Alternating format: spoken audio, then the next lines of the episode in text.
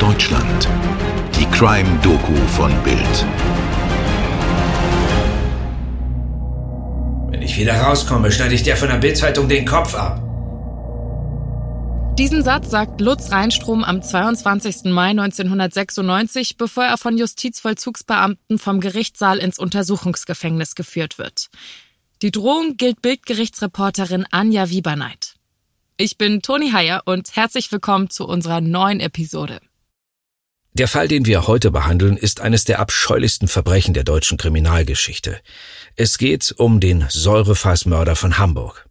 Vielleicht habt ihr ja die viel diskutierte Amazon-Serie Gefesselt gesehen, die letztes Jahr auf Prime erschienen ist.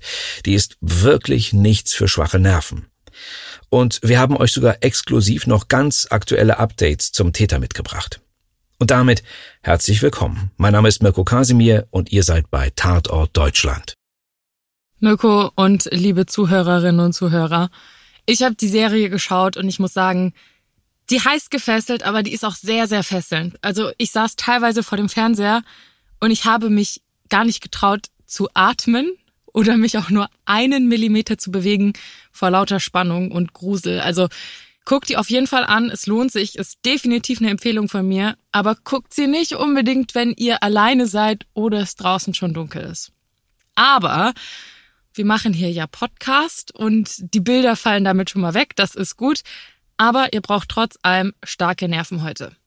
Okay, Toni, das hast du jetzt ordentlich angeteasert. Ich glaube, damit ist diese Serie vielleicht für alle True Crime Fans zur Pflicht geworden. Definitiv. Zurück zu unserem Fall. Unser Fall erstreckt sich über zehn Jahre. Passiert ist er Ende der 80er, Anfang der 90er und zieht sich bis in die 2000er rein. Erzählen können wir den Fall heute nur, weil eine weibliche Kripo-Beamtin damals viel Durchhaltevermögen bewiesen hat und es irgendwann geschafft hat, dass ihre männlichen Kollegen ihren Recherchen Glauben geschenkt haben. Wie gesagt, das war in den 80ern und da waren Frauen in der Mordkommission echt alles andere als üblich. Es ist der 6. September 1991. Lutz Reinstrom steht plötzlich in der Garage von Christa S.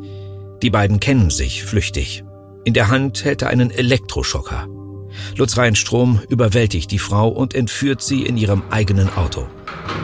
Wenig später findet sich die Anfang 50-jährige Christa S. mit Handschellen in einem dunklen Raum wieder, der einem Verlies gleicht.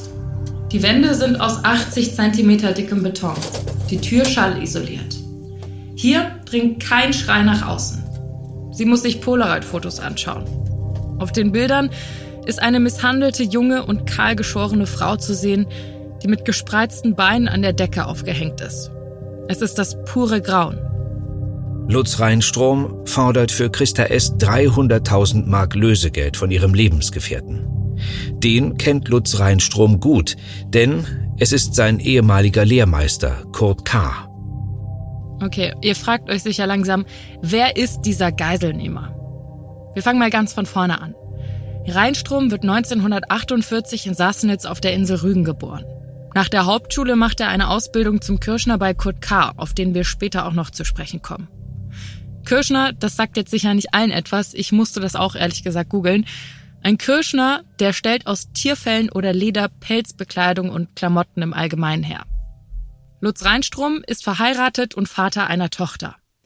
Die Familie wohnt in einem Reihenhaus am nordöstlichen Stadtrand Hamburgs in Rahlstedt. Das klingt soweit nach einem sehr bürgerlichen Leben, oder?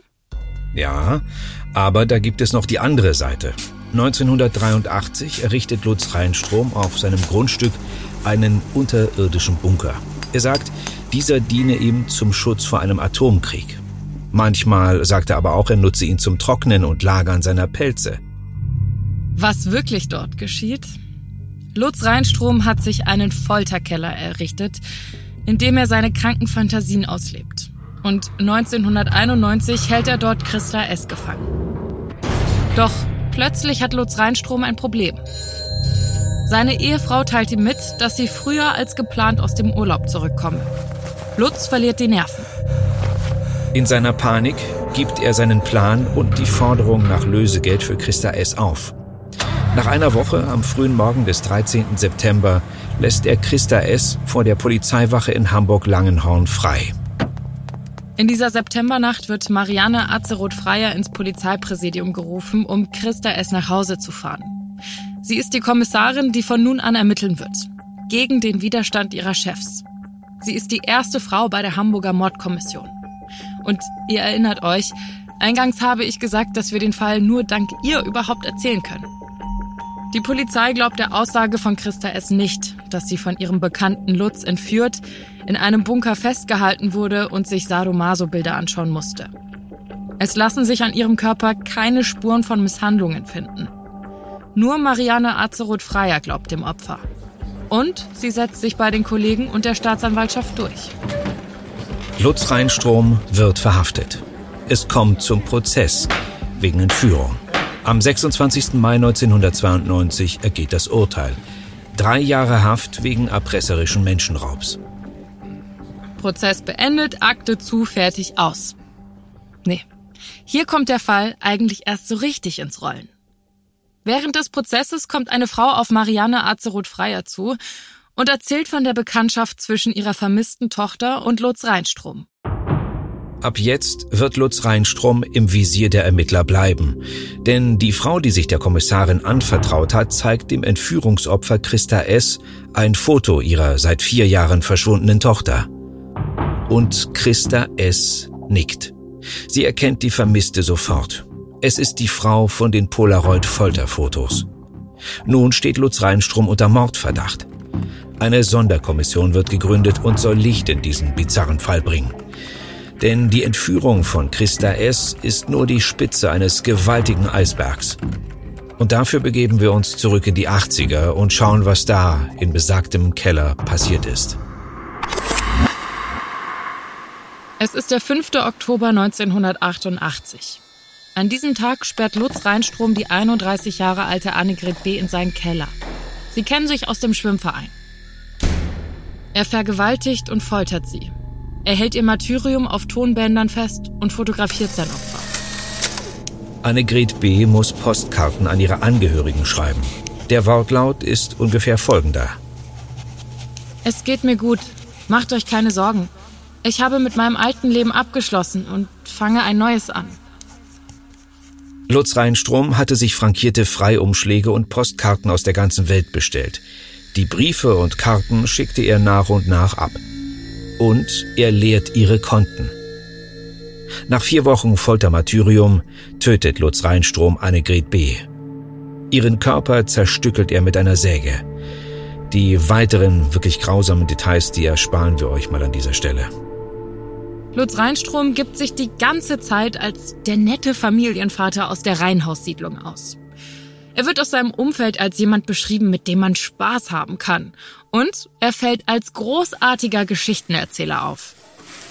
Regelmäßig veranstaltet er Grillpartys in seinem Sommerhaus in Basedow im Kreis Lauenburg, ungefähr 45 Autominuten südöstlich von Hamburg. Er hat länger mal in Costa Rica gelebt, besitzt dort ein Haus und hat viel Geld in eine Schatzsuche gesteckt. Eigentlich wollte er immer in das mittelamerikanische Land auswandern. Er ist fasziniert von der Astrologie für alle Entscheidungen, die er trifft, zieht er Horoskope zu Rate. Und dann ist da die andere Seite, der Sadist. Es ist der 12. März 1986, als Lutz Rheinsturm Hildegard K. überfällt und in seinen Folterkeller verschleppt. Hildegard K. ist Anfang 60. Sie ist die Ehefrau seines Lehrmeisters Kurt K. Ihr erinnert euch, zu Beginn haben wir bereits erwähnt, dass Lutz Reinstrom bei Kurt K. eine Ausbildung zum Kirschner gemacht hat. Auch Hildegard wird von Lutz Reinstrom gezwungen, Briefe und Postkarten zu schreiben. Kurt K. findet derweil zu Hause einen seltsamen Zettel seiner Frau. Sie teilt ihm darauf mit, keine Lust mehr auf Arbeit zu haben und ihr Leben leben zu wollen. Außerdem fehlen Geld und Schmuck im Gesamtwert von 40.000 D-Mark. Ihr Ehemann bezweifelt stark, dass sie einfach so abgetaucht ist. Aber die Polizei schenkt der Theorie Glauben, dass Hildegard ein neues Leben anfangen wollte. Eine Woche lang fesselt und foltert Lutz Reinstrom Hildegard K. Dann tötet und zerstückelt er die Frau. Okay, jetzt fassen wir bei diesen vielen involvierten Personen in unserem Fall nochmal alles in Ruhe zusammen. Lutz Reinstrom macht eine Ausbildung bei Kurt K. Dessen Frau entführt und ermordet er 1986. 1988 entführt und ermordet er Annegret B., eine Bekannte. 1991 entführt er Christa B., die neue Lebensgefährtin von Kurt K. Und 1992 laufen dann dank der Kommissarin Marianne Azeroth-Freier alle Fäden zusammen. Sie stolpert vor allem über die Briefe der Vermissten an die Polizei. Briefe, in denen sie darum bitten, dass man nicht nach ihnen sucht. Ich möchte hiermit klarstellen, dass ich, Annegret B., nicht vermisst bin. Den gleichen Satz schreibt auch schon Hildegard K. Die beiden geben in dem Schreiben auch ihre Personummer an. Beide Briefe sind einfach zu identisch. Und vor allem voller Rechtschreibfehler. Genau wie die Urlaubspostkarten, die sie schreiben müssen. Das passt nicht zu den Opfern, werden die Angehörigen sagen. Und endlich gelingt Marianne Azeroth-Freier der Durchbruch. Sie erwirkt Durchsuchungsbeschlüsse für Lutz Reinstroms Grundstücke in Rahlstedt und Basedow. Jetzt kommen wir zu dem Teil, was nach dem Zersägen der Leichen geschah. Und wie bereits erwähnt, das ist nichts für schwache Nerven. Im Sommerhaus in Basedow bei Hamburg, wo Lutz Reinstrom viele seiner Grillpartys feierte, gräbt die Polizei 1992 ein mit Säure gefülltes Fass aus. Es sind die sterblichen Überreste von Annegret B. Wenige Tage später werden die Beamten auf dem Grundstück seines Reihenhauses in Rahlstedt fündig. Sie finden ein weiteres Fass. In diesem Fass sind die Überreste von Hildegard K. Identifiziert werden können die Leichen nur anhand des Zahnstatus. Nachbarn sagen aus, sie hätten Lutz Reinstrom sogar mit dem Säurefass im Garten gesehen, dachten aber, er buddelt wieder wie damals für den Bunker. Andere hatten sich gewundert, warum er für seinen Komposthaufen zwei Meter tief gräbt. Der Prozess beginnt am 10. Januar 1995 und dauert 15 Monate bei knapp 100 Verhandlungstagen. Insgesamt hat die Staatsanwaltschaft 186 Zeugen und 15 Sachverständige benannt. Die Anklageschrift umfasst 200 Seiten. Wer jetzt denkt, die Beweislast ist so schwer, dass Lutz Reinstrom seine Gräueltaten sofort zugeben würde, der liegt falsch. Er sagt Dinge wie, eine Organmafia sei hinter ihm her gewesen. Ein Jurist, der dabei war, sagt, dem war nichts peinlich. Er hielt sich für den Größten. Der Hamburger Psychiatrieprofessor Hans-Jürgen Horn stellt fest, dass Lutz Reinstrom paraphil veranlagt ist. Das ist eine krankhafte Form des Sadomachismus. Dazu leidet er unter einer narzisstischen Persönlichkeitsstörung. Am 22. Mai 1996 fällt das Urteil vor dem Hamburger Landgericht, das härteste im deutschen Strafrecht. Lebenslange Haft mit anschließender Sicherungsverwahrung. 2009, also 17 Jahre später, findet ein Nachbar auf seinem Grundstück in Basedow zwei weitere Fässer. Es stellt sich heraus, dass auch in ihnen Leichenteile der beiden bekannten Opfer sind. Seit dem Urteil von 1996 sitzt Lutz Reinstrom im Hochsicherheitsgefängnis Santa Fu der JVA Fuhlsbüttel in Hamburg. Und wie zu Beginn versprochen, hat sich dieser Fall auch nach Ausstrahlung der Streaming-Serie noch weiterentwickelt. Mitte 2023 fliegt ein Mithäftling von Rheinstrom als Drogendealer im Knast auf und beschuldigt den Serienkiller als seinen Komplizen. Nun läuft erneut ein Ermittlungsverfahren gegen ihn. Und das bringt Rheinstrom auf die Palme. Er fühlt sich zu Unrecht angeklagt und sowieso schlecht behandelt. Er schreibt Bildreporter Jan-Hendrik Dobers einen zehnseitigen Brief, in dem er über sein angeblich beschwerliches Leben als Schwerkranker in Haft jammert. Von Reue übrigens keine Spur. Über die Tatvorwürfe von damals sagt er, das seien Denkmodelle und Vermutungen und die Folter nur Fesselungen. Es gilt als wahrscheinlich, dass Lutz Reinstrom noch weitere Frauen getötet hat. Aufgeklärt wurden weitere Fälle zwar nie, aber mehrere Frauen aus seinem Umfeld, die werden bis heute vermisst. Ihr fragt euch vielleicht, was eigentlich aus der Ehe von Lutz Reinstrom wurde. Seine Frau hat sich nach seiner Festnahme blitzschnell von ihm scheiden lassen. Sie bekamen beide Häuser zugesprochen und hat sich seitdem auch nicht zu dem Fall geäußert. Und damit sind wir am Ende unserer heutigen Episode. Wenn ihr jetzt neugierig auf die Amazon-Serie geworden seid, dann findet ihr dazu natürlich einen Link in den Show Notes. Wir danken euch fürs Zuhören. Das Skript hat Ariane Werner erstellt und mit Artikeln und Beiträgen und Podcasts von NDR, Zeit, Fokus Bild und dem Archiv von Axel Springer erstellt. Aufnahme und Schnitt Toni Heyer, Postproduktion durch Schwarz Audio Berlin. Bis zum nächsten Mal. Eure Toni und euer Mirko.